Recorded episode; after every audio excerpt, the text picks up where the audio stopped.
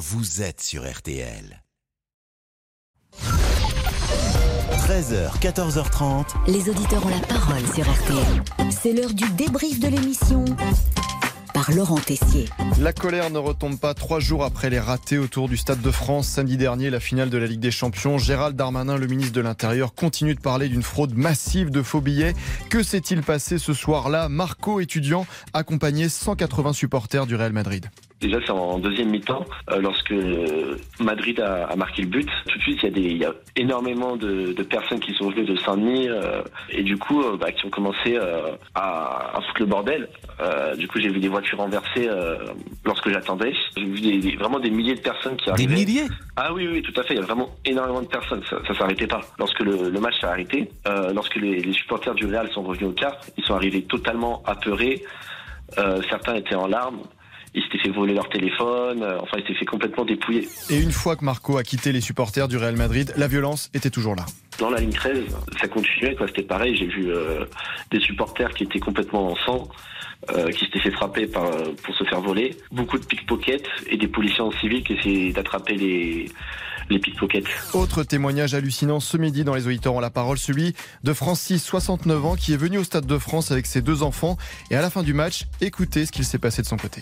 Sur les 500 ou 700 mètres à pied qui vont du Stade de France à la station de métro euh, Stade de France porte, Saint-Denis, là, il y avait, c'est ce il y avait plusieurs centaines, effectivement, on va dire, de, de, de locaux, de voyous. Et Francis a même été témoin d'agression je les ai vus devant moi qui, qui, prenaient des gens un peu, qui les tiraient, ils étaient plusieurs, pour essayer de leur piquer, je sais pas, un téléphone. Pour les détrousser, quoi.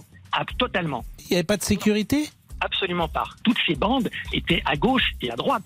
Sur les 500 mètres, c'était jonché par terre de, de, bouteilles en verre cassées. Un, homme qui se fait tirer par sa veste et puis ils sont, ils sont à deux ou trois à lui sauter, à lui, à lui sauter dessus. Vous voyez ce que je veux dire? Une soirée, vous l'imaginez, qu'il n'est pas prêt d'oublier.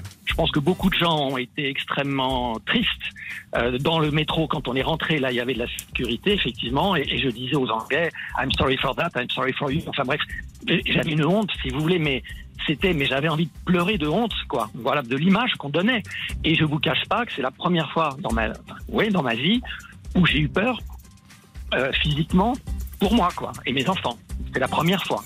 Alors là où tout s'est bien passé, c'était au concert d'Indochine au Stade de France il y a quelques jours. C'était formidable le concert d'Indochine. Je le dis d'autant plus que je n'y étais pas, mais c'était formidable. J'ai vu des images, c'était formidable. Ça avait bien J'ai demandé à la lune. Formidable Indochine. Allez, le débrief pour aujourd'hui, c'est terminé. On se quitte avec la chanson qui vous fait bouger à toute heure.